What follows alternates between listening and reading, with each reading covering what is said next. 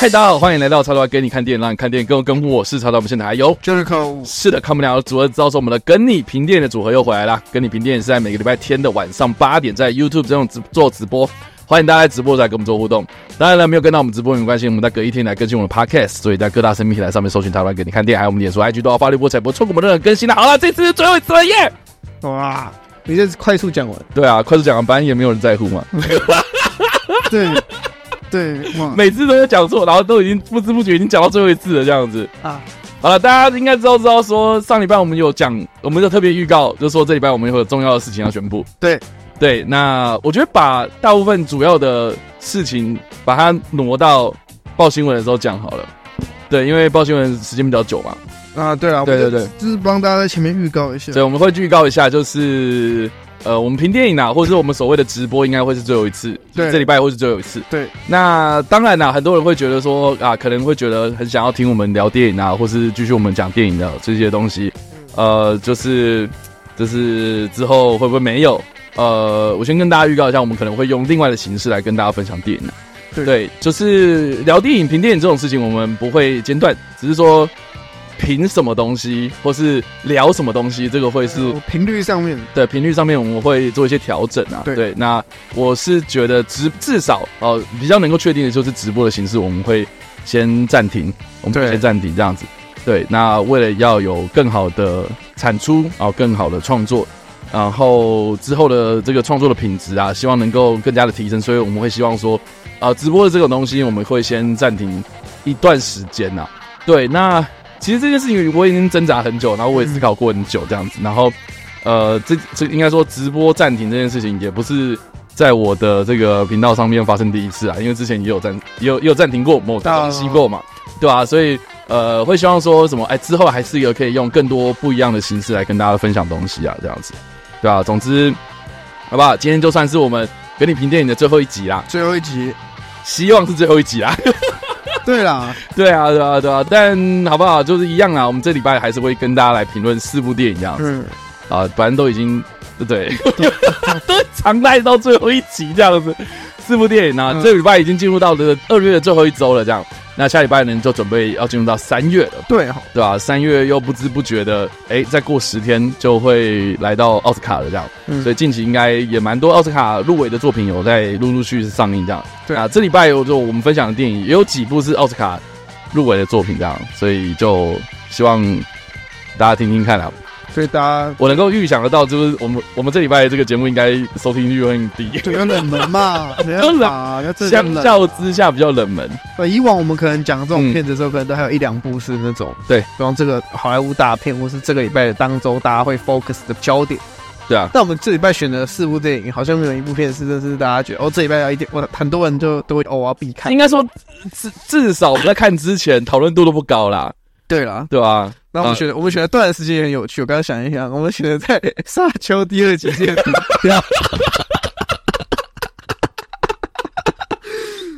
摆明就是 摆明没有有没有摆明嘛？就是对吧？就是刚刚好了，刚好了，这刚好一切都是巧合。到二月最后一周，就这样子。好了，马上进入到我们的本周要评论第一部电影哦。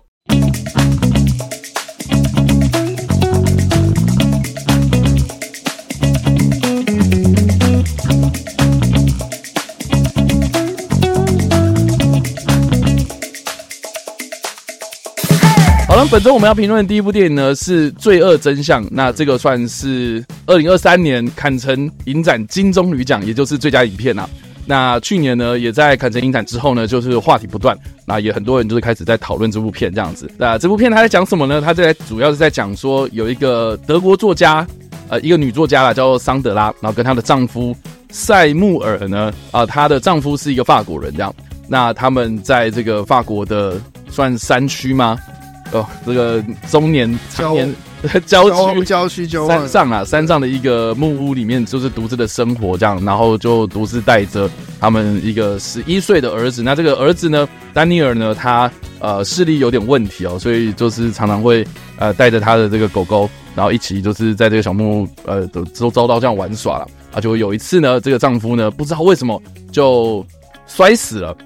对啊，意外。意外摔死了，看样子是意外摔死了啦。然后当然当下就是报警啊，然后去处理这些后事这样子。没想到呢，这个检方啊，检察官呢就觉得说这个案情不单纯，所以就将这个呃桑德拉，也就是这个女主角呢告上了法庭，然后认为说她其实不是自杀，而是他杀。对，那这个桑德拉因为当时在家里面嘛，就是她是最大的嫌疑犯，所以整部电影的这个剧情主要分成上下部呃上下两部分啊。那上部分呢，大部分都是在讲说啊这个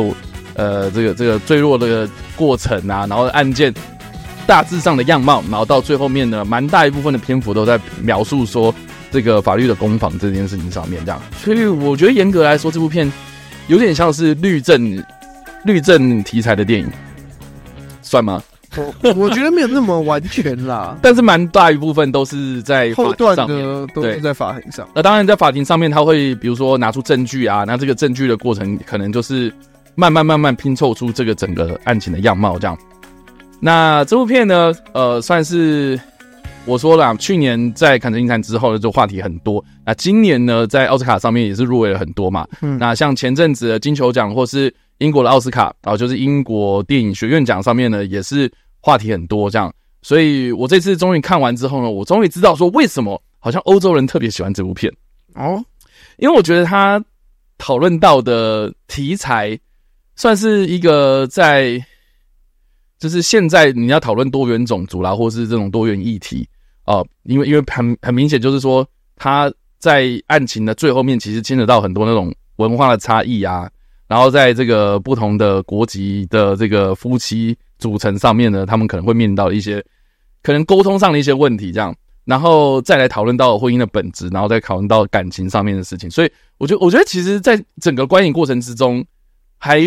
蛮复杂的，所以我看完当下的感觉啊，我很难说出来，就是说我到底喜不喜欢这部片这样。嗯，对，而且呢，那天看完之后，哦不是哦啊，必须要讲这部片的片长总共一百五十一分钟，所以其实超过两小时，很久哦。但是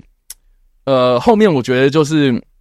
慢慢慢慢慢，它的那个步调越来越紧凑，这样。对，所以前面的真的说，我看真的有点，对，就是有点在度。对，我前面看的时候是这样。对。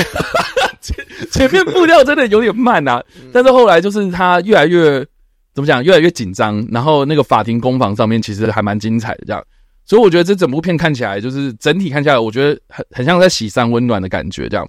那我觉得从几个方向去切入这部片，就切入这部片啊，我觉得第一个就是呃，我们在看这个法律题材的电影的时候，我我觉得我很喜欢看到的是说，呃，常常他他会先呈现一个。案件的看起来乍看之下的一个大致上的样貌是什么？所以我们观众可能会有一个先入为主的概念，就是说啊，可能就是我们会自己在脑袋推测说谁是谁杀谁嘛，就是为什么会这个样子，也有可能这样，我们就会一直在这个观影的过程之中不断的去做猜测跟联想这样子哦。但是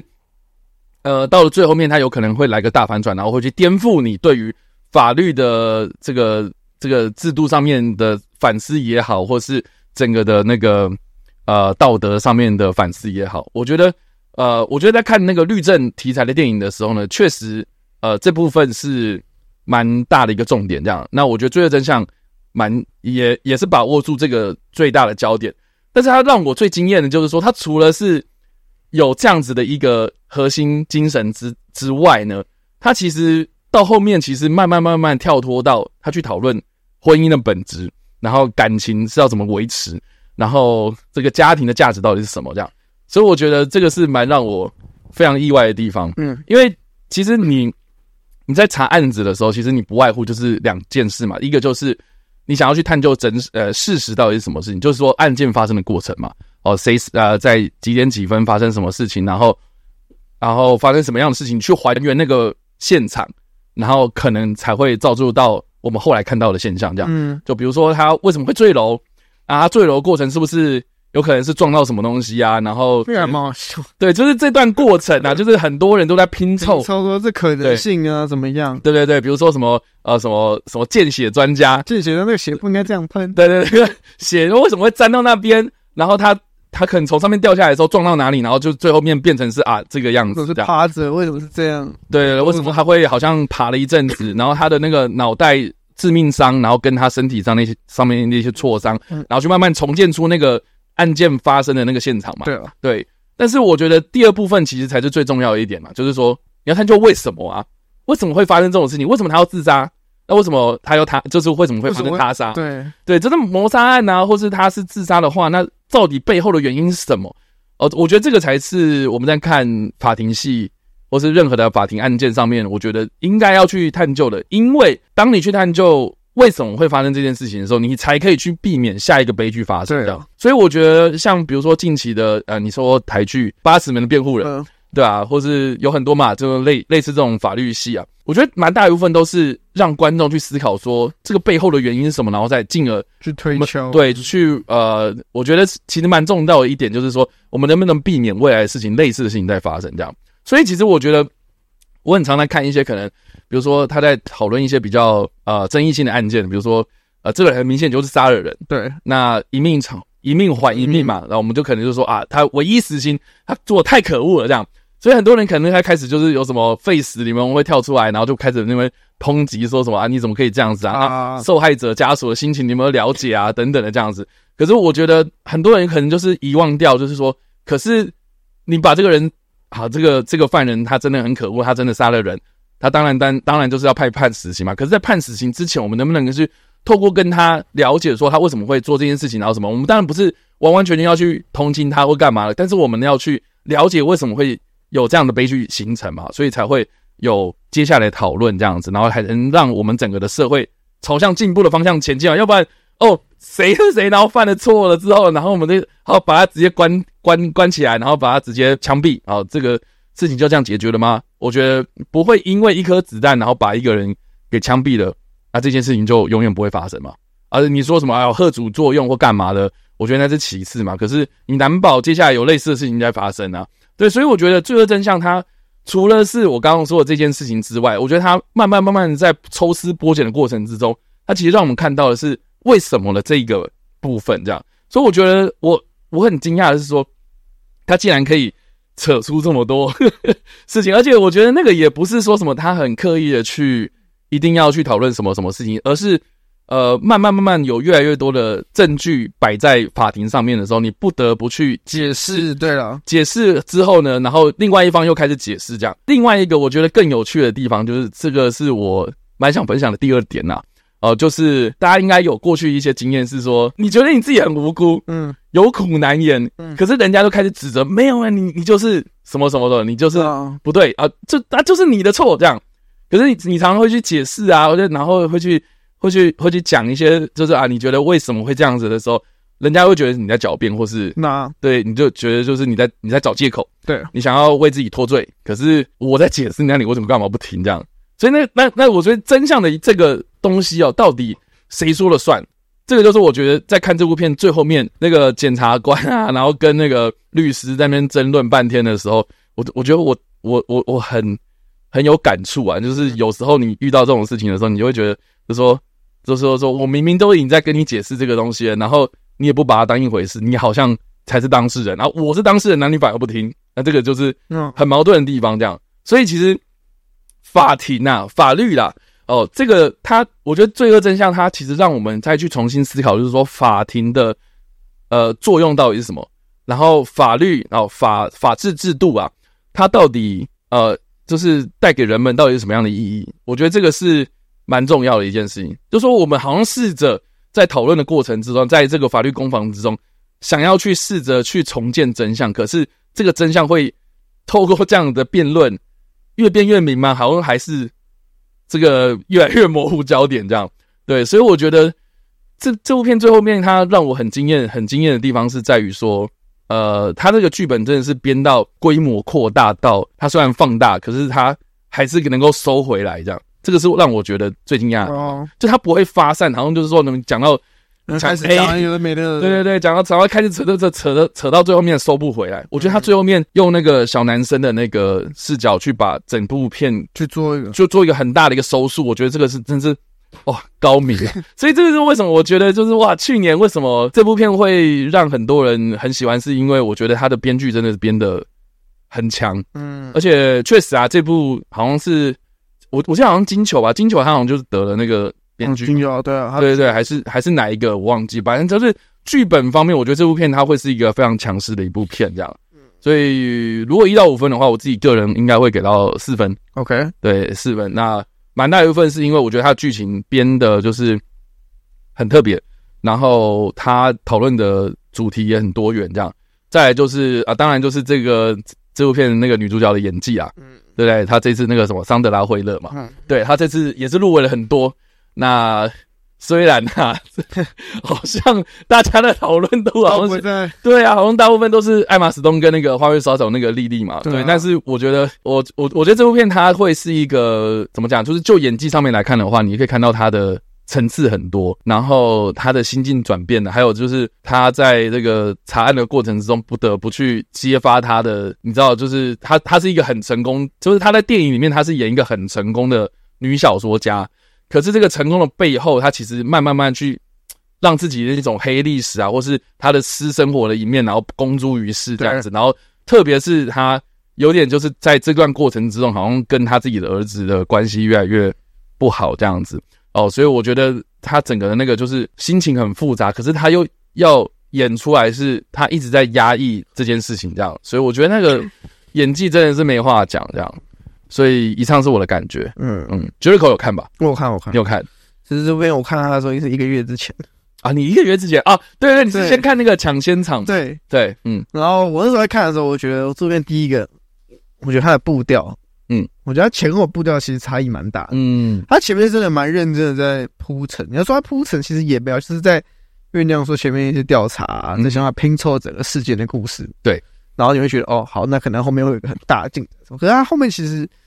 他确实有那种你要说娱乐度，我觉得上法庭之后娱乐度就提升蛮多的。嗯，至少那个律师讲话，就是你会让大家觉得，会让大家觉得哦，好像至少还有娱乐度。你你说哪个律师？我那个那个检察官，应该是那个主任检察官吧？对，对，就是那个看起来像流氓。对，对，就是你在看的过程后面，我觉得就是娱乐感啊，或者大家比较能够接受。对，我觉得在一开始确实会需要花一点花一点时间去适应。嗯，这部电影毕竟它也不是完全的英文嘛。对。所以在看的过程中，我觉得前面是比较硬一点。嗯，我在看光野当下，其实我前面会觉得哦，等一下，就是怎么可以这么慢？那好像你讲了什么，又好像没有讲什么。可我，可我那时候在看这部电影的时候，一直想到另外一部电影，就是那个婚姻故事。哦，有有也有蛮多进展到中后段的时候，就开始越来越像。有有有，我看到蛮多影评也是拿婚姻故事出来，就是做比例这样。对，有几，因为他有有几幕也有拍摄到他们家庭的争吵啊，夫妻之间争吵。对对对。然后我觉得那几段确实也都拍的蛮好，然后也都是用一个你没有想过方式去重塑那一段剧情。嗯，我觉得这部电影厉害的地方是，它有很多地方是需要你需要回忆，嗯，你需要去靠那个角色自己的阐述，说哦，到底发生什么事情。嗯嗯。可是他用的方式有时候不一定是哦，真的完全拍给你看。嗯或者他可能是用对白方式提到，或者有可能是用录音档的方式去提到到底发生什么事情。嗯，然后我觉得这方面是蛮高明的，至少不会让大家觉得好像一直，因为如果他一直用回忆然后拍摄，我觉得整体的那个轮回感会很重。嗯，然后他自己他选择这种方式来呈现，这个这点是我蛮喜欢的。嗯，然后再来是我在看这部电影的时候，他的题材也是我就是我一开始想说哦，他就是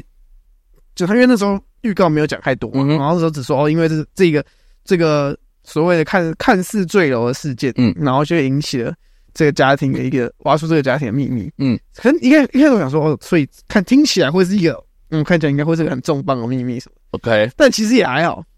哦哦，哎，你原本期待是期待这个、哦，我原本以为是什么会什么多大事情，怎么会？OK，哇塞，我没想到你会是这样期待的，我会这样期待，我想说他到底要讲什么事情嘛，OK。因为毕竟他说哦，好像讲好像哦，他今天死这个人死掉之后，好像发现他们之间发生什么很严重的事情。嗯、但扣回到他最后，其实他讲的就是一个家庭，对，就是在跟你讲说家家庭的相处，然后每个人彼此之间，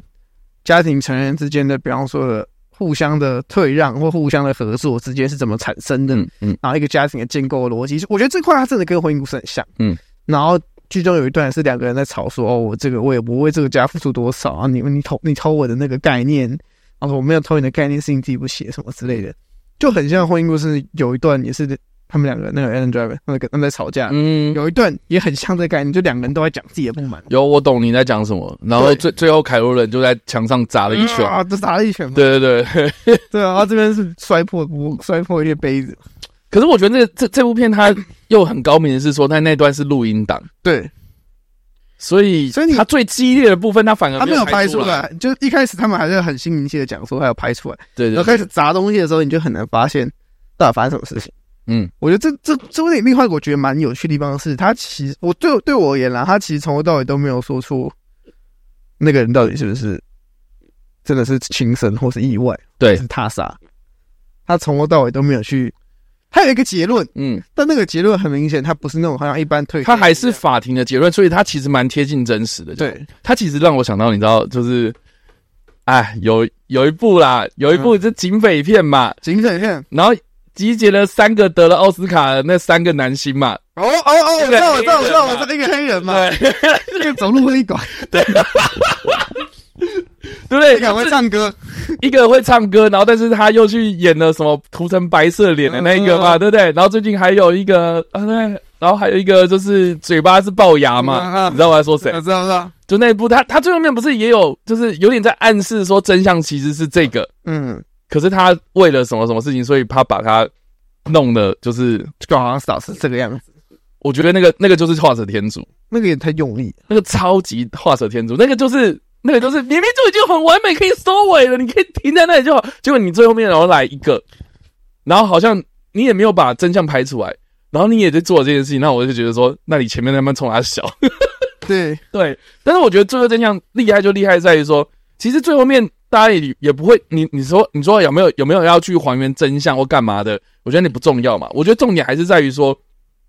这个女主角在经过这段时间之后，她有什么样的改变，然后跟那个小男生。他他经过这样子的一个呃家庭的悲剧之后，他是不是又获得不一样的成长？这样，嗯，所以我觉得这其实这个这个这个就是你知道法法律啦，或是这个这整个社会啊，哦，这个我觉得应该去思考的一个问题啦，就是说面临到重大可能嗯生生命之中的那种重大变化之后，嗯、我们有没有去真心关关心当事人他们的心情，或是他们？他们这个改变到底是啊，为了他们自己之后的未来能不能有所呃，这有更多的关怀就对了。所以我觉得这个就是我在看的过程之中，我觉得很很五味杂陈的啦。因为因为它里面其实有拍出来，就是说什么，外界一直有在施压，或是或是媒体在关注这件事情。可是好像报道完之后呢，因为你看哦，就是我我记得最后面他有一个是女主角，她呃踏出那个法庭之后，然后很多媒体围上去，围上去之后，好像就没了欸。对对，就没了嘛。然后，而且后续讨论也都是说什么哦，他打赢了，打打赢之后嘞，啊为什么打赢？为什么？好像他们也没报。他其实没有很到一开始还是用这个到底真相什么来开头嘛。对对，最后面他其实就告诉他，其实这部电影要讲的也不是真相。嗯，然后真相也不一定是真相。嗯，那真真相只是最后一个，我们为为了这个事情给了一个答案而已。但到这个东西到这个答案到底是不是真相不一定。嗯，可是我觉得他厉害一点是，你看到后面的时候，你也不会 care 说哦，所以到底是怎样。你反而更 care 是好，那经过这一段路程，我们其实理解到这个家庭到底发生什么事情，嗯，然后家人之间彼此的关系，然后为什么会造就，为什么结尾会造就，可能开头那个坠楼会变成这么大的讨论点。我觉得他这这是这部电影剧本厉害的地方，就是前跟前面跟后面要讲的东西，其实其实差异性蛮大的。对，但是但是都是因为这件事情，但是你看完之后，你会觉得哦，这好像就是一个轮回。对对对，就是哦，因为发生了这件事情才，才因为发生了电影后半段我们看到的事情，才有可能导出了电影前段坠楼的事情。对。但是到底是不是那前面我们最 care 的到底是他怎么坠楼的？他到底是意外还是他杀？已经没有那么重要。反而说，如果我们可以在更早之前去正视，比方说家庭之间的和谐或家庭之间的关系，或许我们根本就我们就不需要再去就考虑最后到底那是对，因为那东西就不会存在。所以我觉得反而到到最后面，那整个法庭在那边讨论，就是说什么他他的精神状况如何，然后我觉得就是很荒谬，你知道吗？就是。就你刚刚说那个那个什么主任检察官，他竟然会拿他的小说然后当证据，然后开始这边讲，然后那个那个这个呃辩方的那个律师就开始讲，就是说，哎，你拿这个东西出来，这这这是很荒谬啊什么的，大家还是继续讲。可是法庭上面都已经感觉他已经没招了，然后去做这件事情，都会让大家觉得就是说，到底现在我们在讨论这个东西干嘛？对了，对，所以我会觉得这就是这部片，它其实啊蛮推荐大家去看的。我觉得，特别是如果你你真的是一个对法律有兴趣，然后甚至是律师，然后甚至是检察官，或是你本身就是这个领域的人啊，或是你可能在感情上面，或是在婚姻上面有一些呃，可能已经经过一段时间，然后慢慢慢慢然后发现，就是说什么好像自己有一些呃难解的问题，想要去解决我觉得这部片它会是一个蛮有趣的一个故事，这样子。对，而且不会，你想它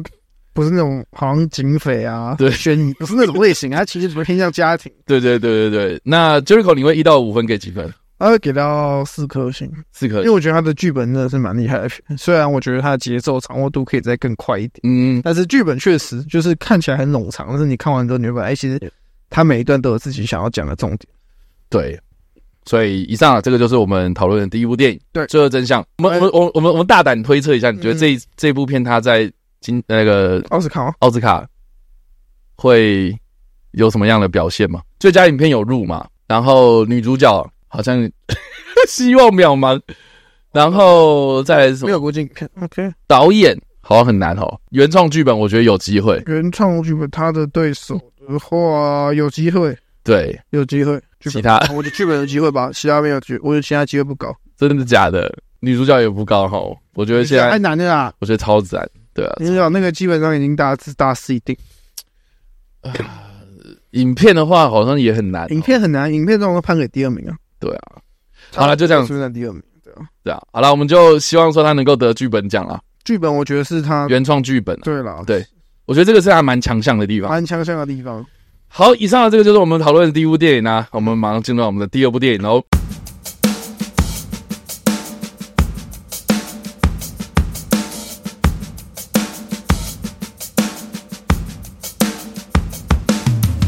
好的，我们要讨论第二部电影呢，是《再见机器人》。那这部片呢，算是今年奥斯卡入围最佳动画长片的电影。对，那也蛮特别的，因为我之前都不知道这一部，我之前不知道。然后他公布那个入围名单的时候，我想说，哎，这一部 是什么？然后，然后才发现说，哦，原来之后台湾会上，然后好不容易这礼拜上了，这样。那他的故事呢，其实在描述说，有一个住住在一九八零年代的纽约曼哈顿的一个一只狗狗，然后他独居。啊，独居，然后很无聊，每天在那边自己跟自己打电动，然后不知道在做什么，然后就会买相，然后在这个打完电动之后，然后开始转他的电视的时候，发现说，哎，既然这个电视有个广告是可以就是买所谓的高科技机器人，然后跟他作伴，所以他就马上打电话，然后去订购了一套这样，然后他回来就开始装装装装，装完之后，真的这个机器人就陪他度过了美好的时光这样子。可是呢，有一天。他们去海滩玩的时候，就发现说，哎、欸，好像这个这个机器人不能动，然后没办法抬回家，因为它太重。然后结果这个这个海滩也关闭了，就是说啊，明明年才会这个重新开放海滩，所以就不得不去跟他分开了这样。所以在这段过程之中，然后他们两个人就哎、欸，这个各自都有发生一些事情这样子。所以整部影片我觉得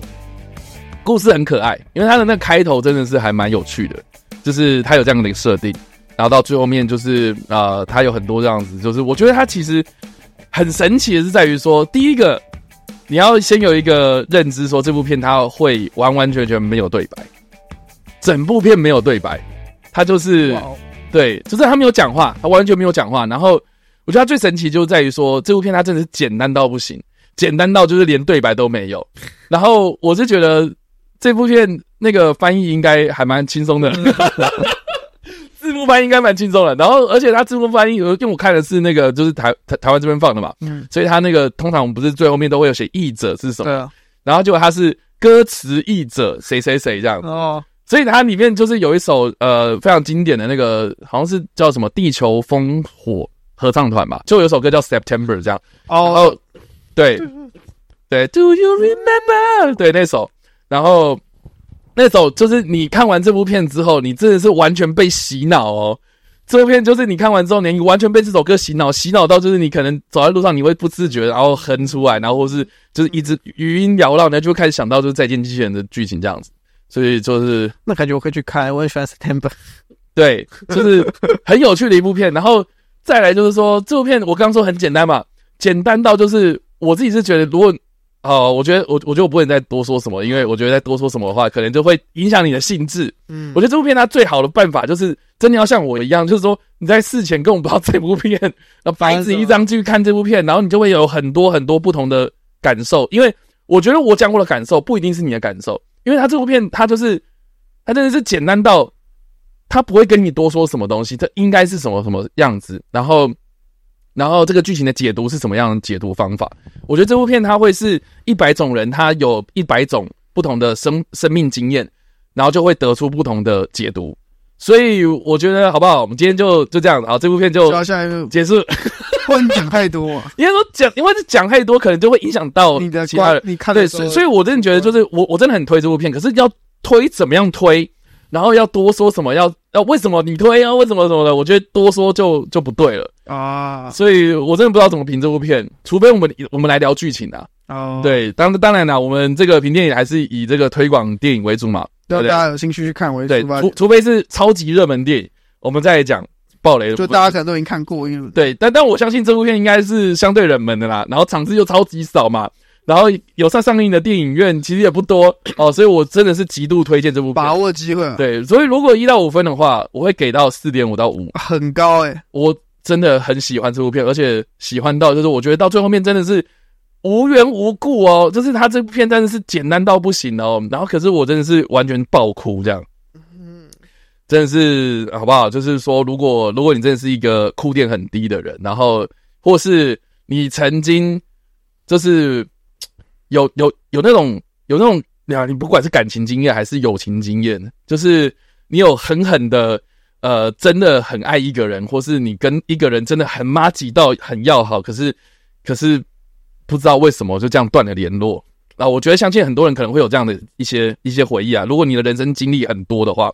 那我相信很多这个很多人在看这部片的时候，应该会有很多那种类似的共鸣，这样。OK，对，所以我非常推荐这部片。这龙龙灯啊，对，你看大西有讲啊，龙灯近年来看过最好的动画片第一名。对，所以我真觉得好不好？今年那个奥斯卡入围最佳动画长片，会不会有什么大改变呢？《苍鹭与少年》，然后《动物方程式》，《怪物少女尼莫娜》，然后《再见机器人》跟《蜘蛛人穿越新宇宙》嘛。嗯。我我觉得啦，我觉得啦，这部片应该很难得得奖，因为真是什么？我觉得就声势上面来看，就是我觉得很难得啦。对，可是可是如果要我投票，如果我是委员要投票的话，我一定会投这一部。哦，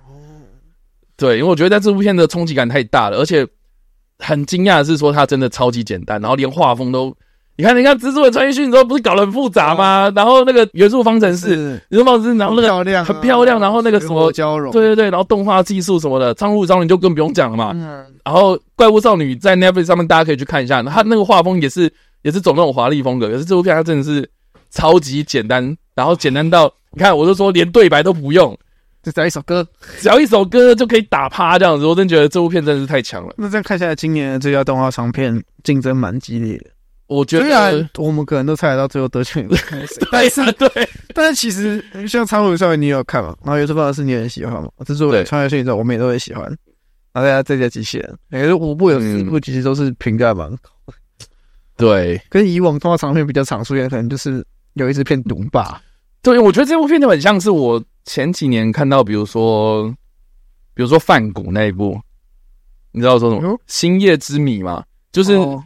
就是。找了很多油画家，然后来来来画，然后对对对，我觉得就很像是这样子的一个 状态，就是就他艺术成就很高，然后然后他的他的故事其实也不差，然后他的题材也很特别，可是他就是敌不过迪士尼或什么的这种片，这样对，因为因为你知道，就是这哎最近啊，最近不是有新闻，然后就是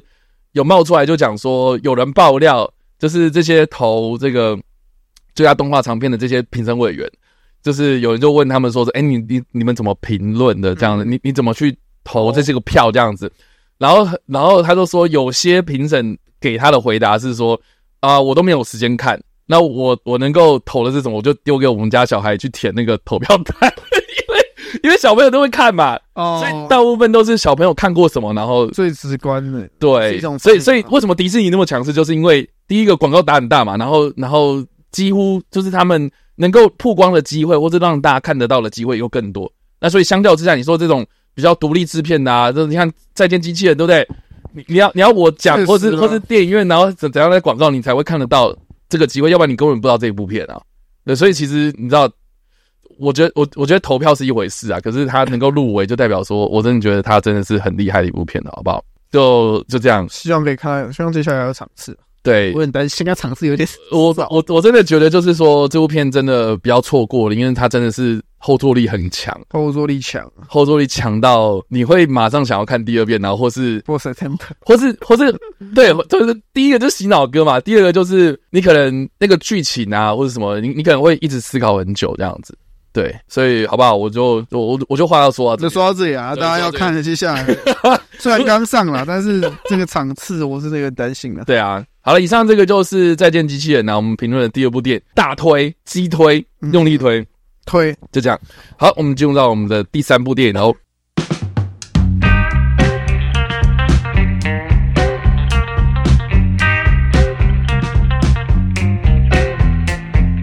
好，我们第三部要评论的电影是《梦想集中营》。这部片呢是二零二三年坎城影展。我们刚刚第一部那个《罪恶真相》是金棕榈嘛？那这部片就是评审团大奖。对，那他的故事呢，主要是在描述说一个奥斯维辛集中营旁边的，应该说奥斯维辛集中营，就二战期间的那个杀犹太人杀的很凶的那个集中营哦。的那个指挥官鲁道夫·胡斯跟他的妻子呢，在集中营的旁边盖了一栋呃，就是为他们家人。而设立的一个算是房子，就算是就你当做他的家，他的家了。对对对，那主要的故事呢，就是在描述说他们家庭的生活。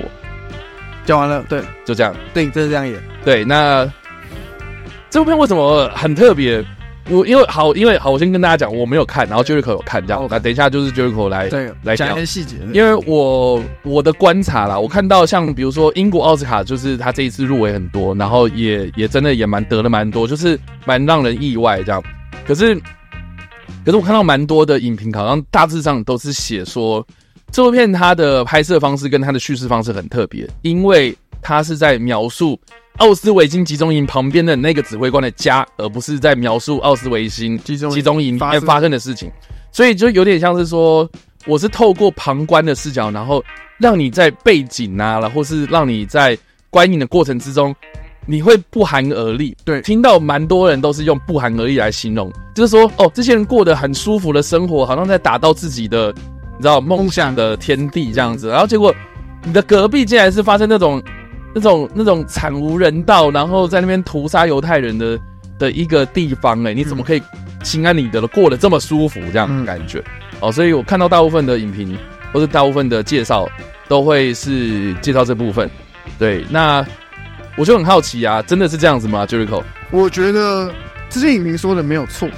就是，毕竟大家都有看过，该有可能有看过影片，都知道都在讲说背景，真的会让你就觉得哦，重点在背景，重点不是那个画面。嗯，我觉得这些说法都没有错。嘿，但是问题就在于这个所谓的，因为我相信很多人看到这些评论，都会觉得哦，是不是真的会让人家觉得毛骨悚然，嗯，或者是在觉得看完之后会觉得非常可怕什么的。我是觉得没有到那么夸张。哦，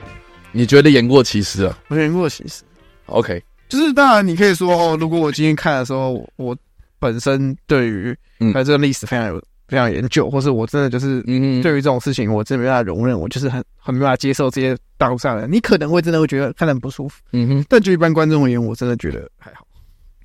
我换个方式问好了，嗯，如果我今天是一个历史小白，我根本就不知道二战发生什么，然后好，我至少知道说什么啊，屠杀犹太人或什么的。那你据据这样子看下来，他是你说他的故事大部分都是在描述说这个家庭这个军官的家庭生活这样子。嗯、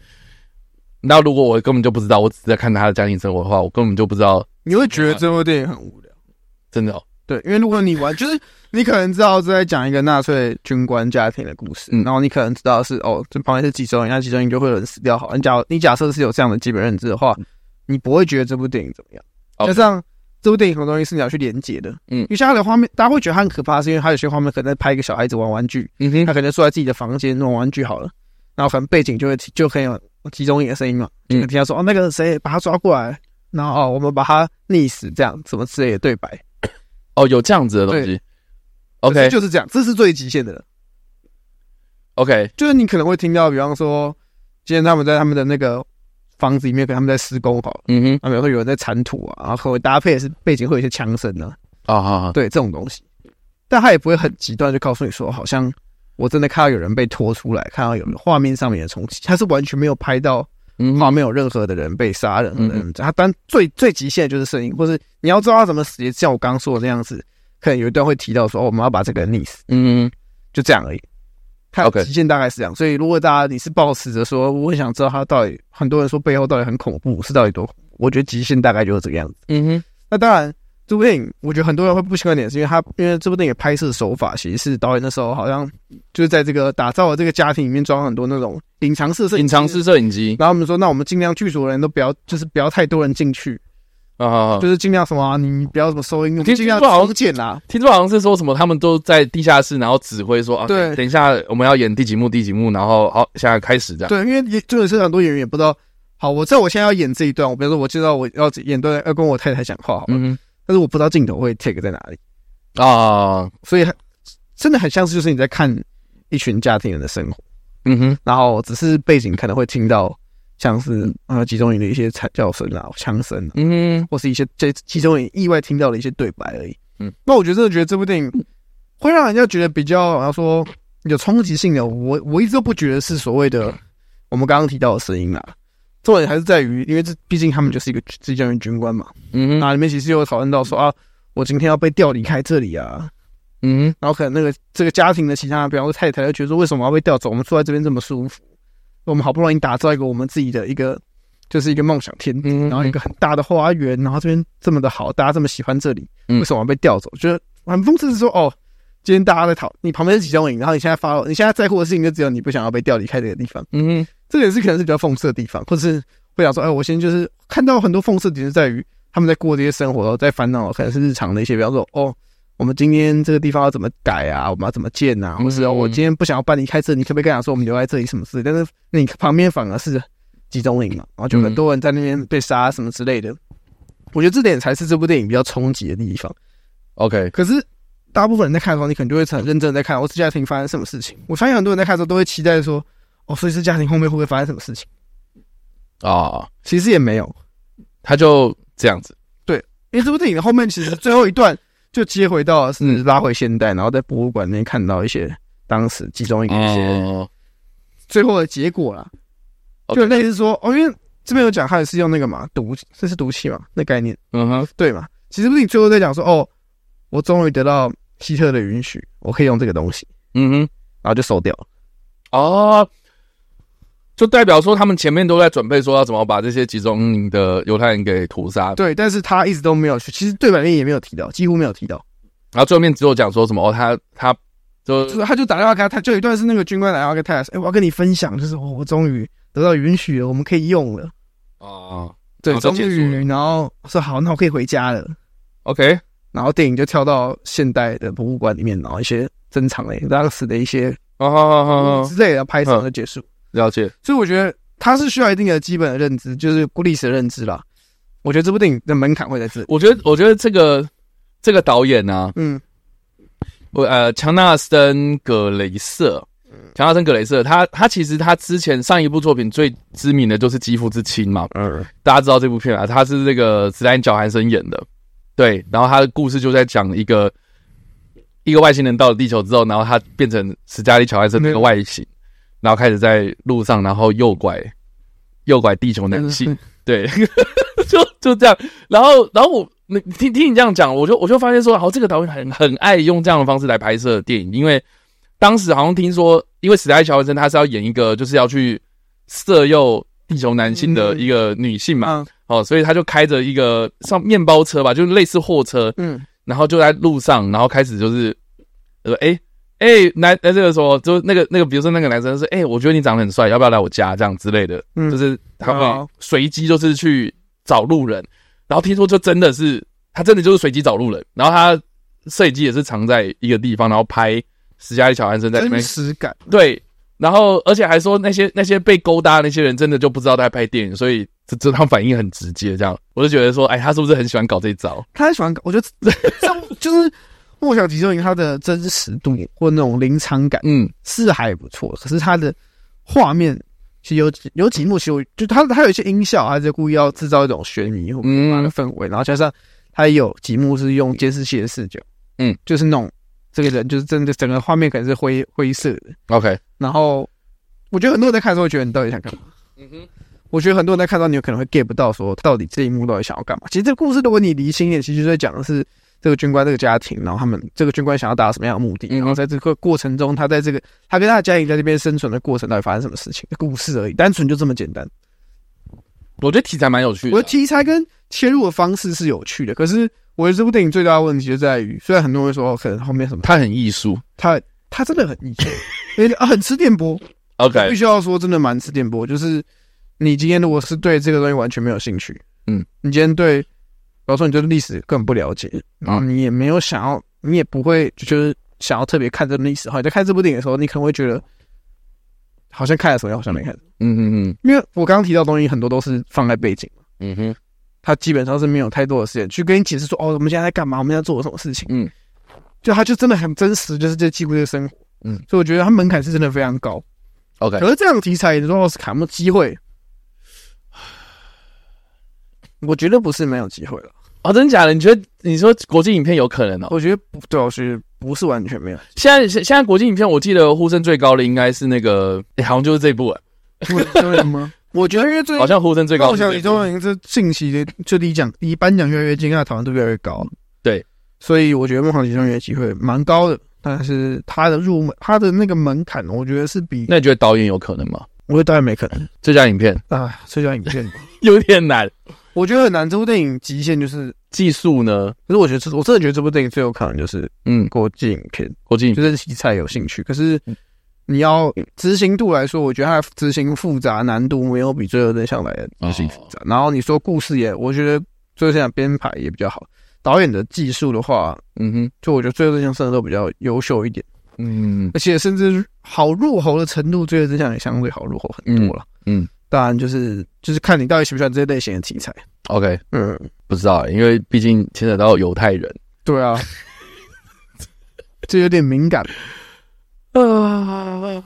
好啦，我不知道啦，因为因为你知道，因为我我对这部片很一直都很有兴趣。然后当时他现他现在也好像是重新上吧，因为我记得好像之前就有上过。哦，对。然后我那时候就很想看，然后可是就就成交场次就超级少，然后最近话题起来，然后又重新上这样，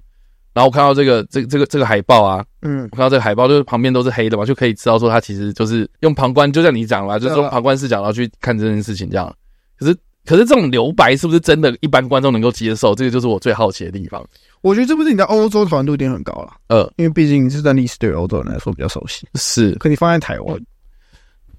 台湾对，不是，我不知道，因为因为因为你知道我呃上一部类似的作品就是有在讲集中营，嗯、然后我印象很深刻的电影就是你知道每一年都有很多这样，然后我印象最深刻的上一部就是那个索尔之子吗？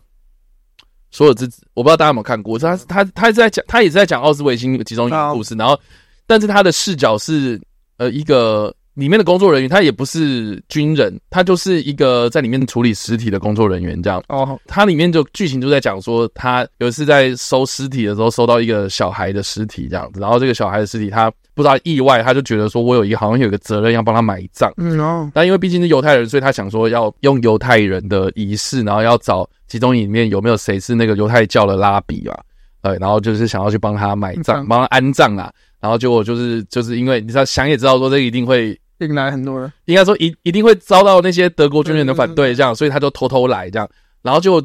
我觉得那部片它最精彩的地方在于说，它的画面比例是一比一，就是正方形。哦，正方形，然后它全程都是用跟拍，就是它只它只有敬畏是那一个所有那个男主角的后面，然后看到他的后脑勺，然后就是他在那个集中营里面走来走去这样，哦，然后他一直在做这些事情这样，然后很有临场感嘛，然后我印象最深刻就是他最后面他在跑那个。字幕画面的时候，就是工作人员演职人员表啊，然后他就他就只有，就是他最后面你你可以想象得到，就是那个毒气室门关起来，然后放毒气，然后很多人惨叫，嗯，惨叫到最后面，然后你知道随着那个字幕跑完，然后那个惨叫就就慢慢没有了，这样你就知道说那些人都死了。哦，对，可是可是你没有画面哦，可是你没有画面，就是全部都是黑色。可是我觉得他听起来，嗯，说说这是感觉还是。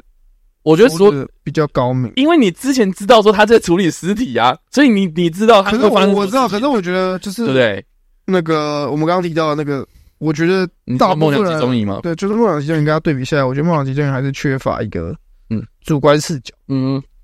去看待这个事情。我觉得他有一点站得太过于你要说中立嘛，我说最旁观，可是你要考虑到不是所有人都可以从这个旁观视角看到。这这个就是我很。很好奇的地方，就是说，他如果他用这样的方法，然后是每个人都能够接受的嘛？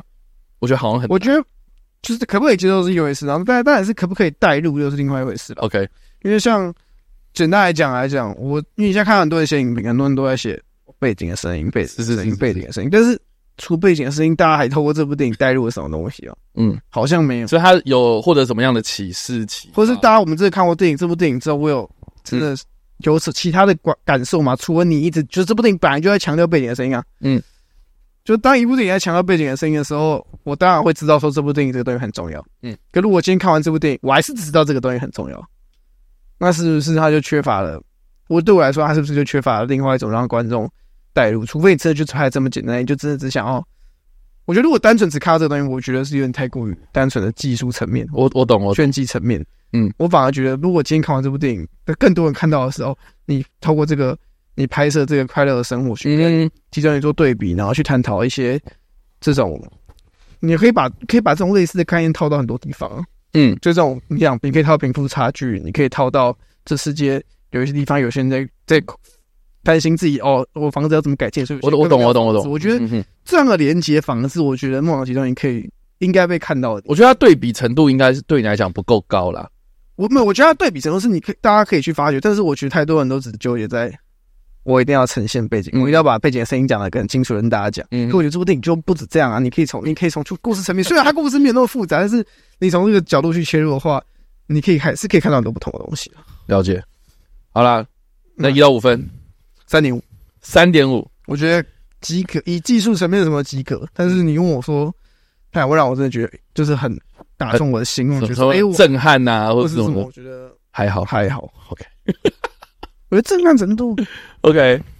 嗯，好的，就这样，对，就这样。好，以上这个就是我们讨论的第三部电影《梦想集中营》了。然后我们进入到我们的第四部电影喽。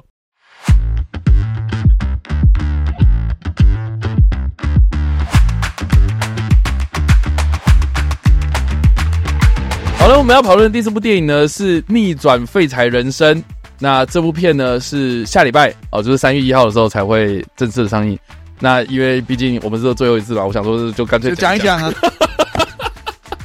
逆转废柴人生，他的故事呢是在描述说呢，艾伯特跟布鲁诺他这两个人呢，哦，他们是这个法国人然后然后欠下了一屁股债，然后每天都过着过度消费，然后负债的人生。然后因为呢，他们有一次贪小便宜哦，所以在接受这个所谓的呃辅导的时候呢，意外发现说，哎。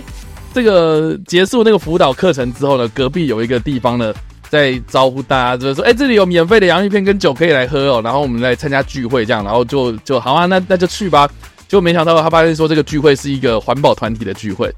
就是每天都在，就是我们要。我们要对抗地球暖化，然后然后去去攻占那个什么什么各各大的博物馆。哦，看过这样。对，你知道这这种团体就是就是嗯，我们我们要反对那个黑色星期五过度消费，所以我们去我们去围攻那个那个巨大商场。然后我们就把那个路路口给堵住，然后就不让大家进去想消费，听起来就要接到恐怖可能。对对对对，类类似这种东西。然后要不然就是我把自己锁在那个什么啊法国银行前面，然后然后的抗议就是全球暖化，大家那边过度消费，这样不行。这样，等一下等一下就跳到另外一部片，那个亚马逊把自己锁在树旁边哦。啊，对对，类似，对类似，然后就会。对，然后要不然就是什么去博物馆里面，然后泼泼油漆啊，然后跟大家经常也有嘛。对对对对对对，就是他就说他是那种团体这样，然后没想到这个男主角就被这个团体的这社运社运人士的这个社运团体的那个头头是一个女生，然后给吓到了这样，所以他就为了要。获得这个免费的食物，然后跟这个哦，我拉近关系，对，拉近关系这样子，所以就是继续，然后将错就错，对对，继续在这个这个环保团体里面混来混去这样，所以就故事这样听起来其实蛮好笑的这样，因为听起来蛮好笑的，有点荒唐。它确实就是一个荒荒唐喜剧这样子，然后故事的开头，我觉得开头里也蛮有趣的，因为它的英文片名叫 A Difficult Year 啊，就是今年是一年，对，今年是一个很困难一年，因为它前面一开始开场就。就剪了一大堆，就是法国总统在讲的话，就是你知道，我我这这样像像我们总统不是也有那种开春新哦哟，对新呃应该说新年呃与国人对谈嘛，嗯，对，就是对着电影呃就对着电视机，然后跟呃这个呃什么就类似说啊那个全国人民同胞大家新年快乐，然后然后他就说每一年法国总统都会讲一句话，就说呃比如说今年二二零二四嘛，准备要新年一年，然后他就会讲说。呃，过去二零二三年是一个困难困难的一年，然后每一年都这样讲，然后他就把全部的那个画面都接起来，然后就说，比如说一九九六年，然后说一九九五年是一个困难的一年，然后一九八几年，然后就说呃一九八几年又是一个困难的一年，然后一直讲讲讲，然后各界总统都有讲过这一次的话，这样，然后他就说，然后然后结果他就讲呃 difficult year 嘛，所以那个电片电影片名就跳出来就说，对吧？这部片叫做呃 difficult year，对，然后这 里面的人都过得很惨，这样。所以我觉得他他其实开场开的不错，就是他想要讲的是说，每一年都过得不不好，可是我还不是一样这样过来过去这样，嗯，然后再带到这个男主角，他是一个负债累累，然后负债累累到就是连那种什么 NGO 团体，就是帮人家纾困啊，帮人家去跟那个银行去去做协调的这样子的 NGO 组织都主动找他，就说没关系，如果你有困难的话，然后他递名片，你可以联联络我这样子，只是。我觉得他开场其实开的不错，然后再再就是他加入到这种社运团体，然后在那边在在那边乱嘛，然后每天在那边干扰人家的生活这样，然后还会中间卡一些油水，就比如说比如说我们去瘫痪那个交通嘛，然后他就会跟那个那个司机讲说，哎，如果你想要过去的话，你要付我二十块，然 后然后付我二十块欧元这样，然后我就会让你就是冲出封锁线这样，我就可以让你过这样，然后他就会跟旁边说，哎，他他他他太太那个临盆了，然后赶快让他过这样。他就会故意在中间卡油水，听起来蛮好笑，听起来好笑。可是你知道，整部片就是这样胡闹，这胡闹到最后一刻，然后让我不知道是什么。你你到底想表达什么？哦，就是每个人躺，我就想说，好，那你的意思就是说，每个人躺平就算了，躺平嘛，开心就好嘛。对 对对对，我就觉得，你就就第一快乐人生。第一个，如果你想要讲的是说负债到底是为什么会负债，我觉得你至少要，比如说他为什么负债，他是因为生活不如意，所以他只能把精神。灌注到就是我要消费身上嘛，然后买一大堆我自己用不到的东西，然后才去还钱，才去还债这样子吗？他也没有讲啊。哦，再来就是说，好，这些社运团体，就是你真的这样子闹来闹去，你就那样泼油漆，然后在那边裸裸露上半身，然后在身上然后写标语什么的，然后要博大家眼球，啊，你真的有达到目的吗？嗯，他也没有特别讲了。所以整部片我这样看看看看下来，我就觉得，好了，你胡闹是胡闹的很好笑了，然后里面的这些角色其实就就很闹这样。可是，好像过了就这样过了、欸。对啊，听起来。所以你知道最最后面，然后他又就是他又把那个画面又扣回到那个法国总统，特别是这一就是像法法国总统马克宏嘛，他就跳了一个马克宏的照那个那个影片，然后说哦，今年是困难困难一年，然后就这样结束。我心想说哦，所以意思就是你想表达的是说法国人都学不到教训嘛？就是你知道整部片就是我我不知道第一个我不知道他的重点是什么，第二个就是说你你。一个故事，你至少想要就是，比如说你你呈现现象，那你至少要跟我讲说，你觉得要怎么样解决会是好的？你觉得现象问题出现在哪里之类的？对，但就没有，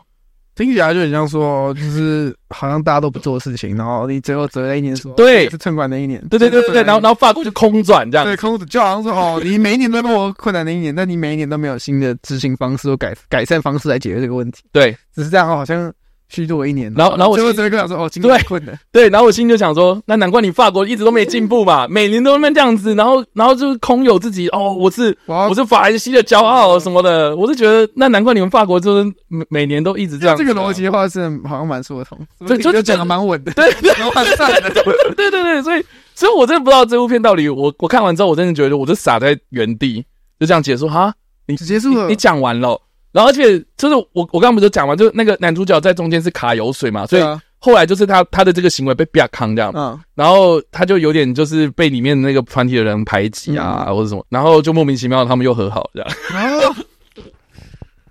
我就我就不懂，就是说你你的故事的编排到底是什么？所以整部片我这个是好啦，他虽然好笑是好笑，然后里面那种有时候有些发式幽默，我也不知道到底是我该笑还是不笑这样，总之就是我我有点难去。Get 到那个共鸣点，理解。对，我在想说，他是不是一个文化差异还是什么？因为我真的笑不出来。哦，有时候啦，对。然后，但是他的情境什么，我自己就觉得就是就是就是我我只能说，法国人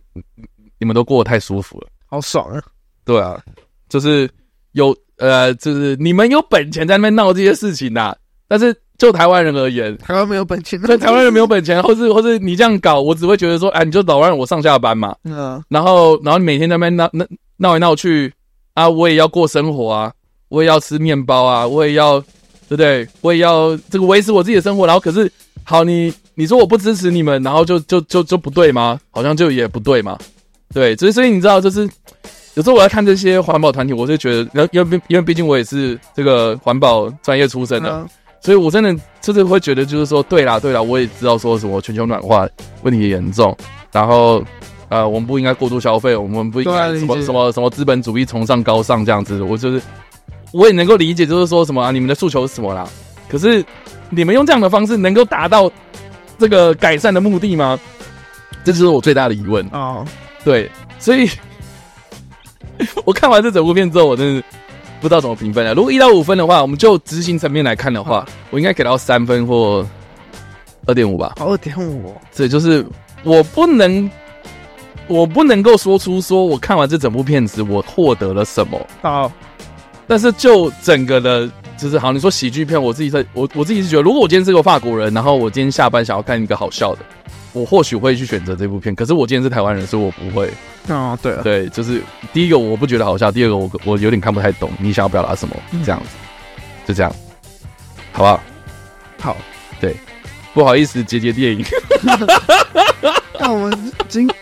嗯，今年我们我们今年我们今天评了四部，有三部是欧洲电影，然后都很吃频率，很吃都三部其实都蛮吃频率的。其实都还哎、欸、没有啊，其实《再见机器人》它是西班牙片，哦，是这就是四部了。其实四部都是欧洲电影，但是也是蛮吃评率的，因为一个没有台词，然后一个呃片长蛮长，然后是一个法庭戏，然后一个在讲历史，对，一个讲社会，呃，可能是自己国家的社会现象。对对对对对对对，所以这个。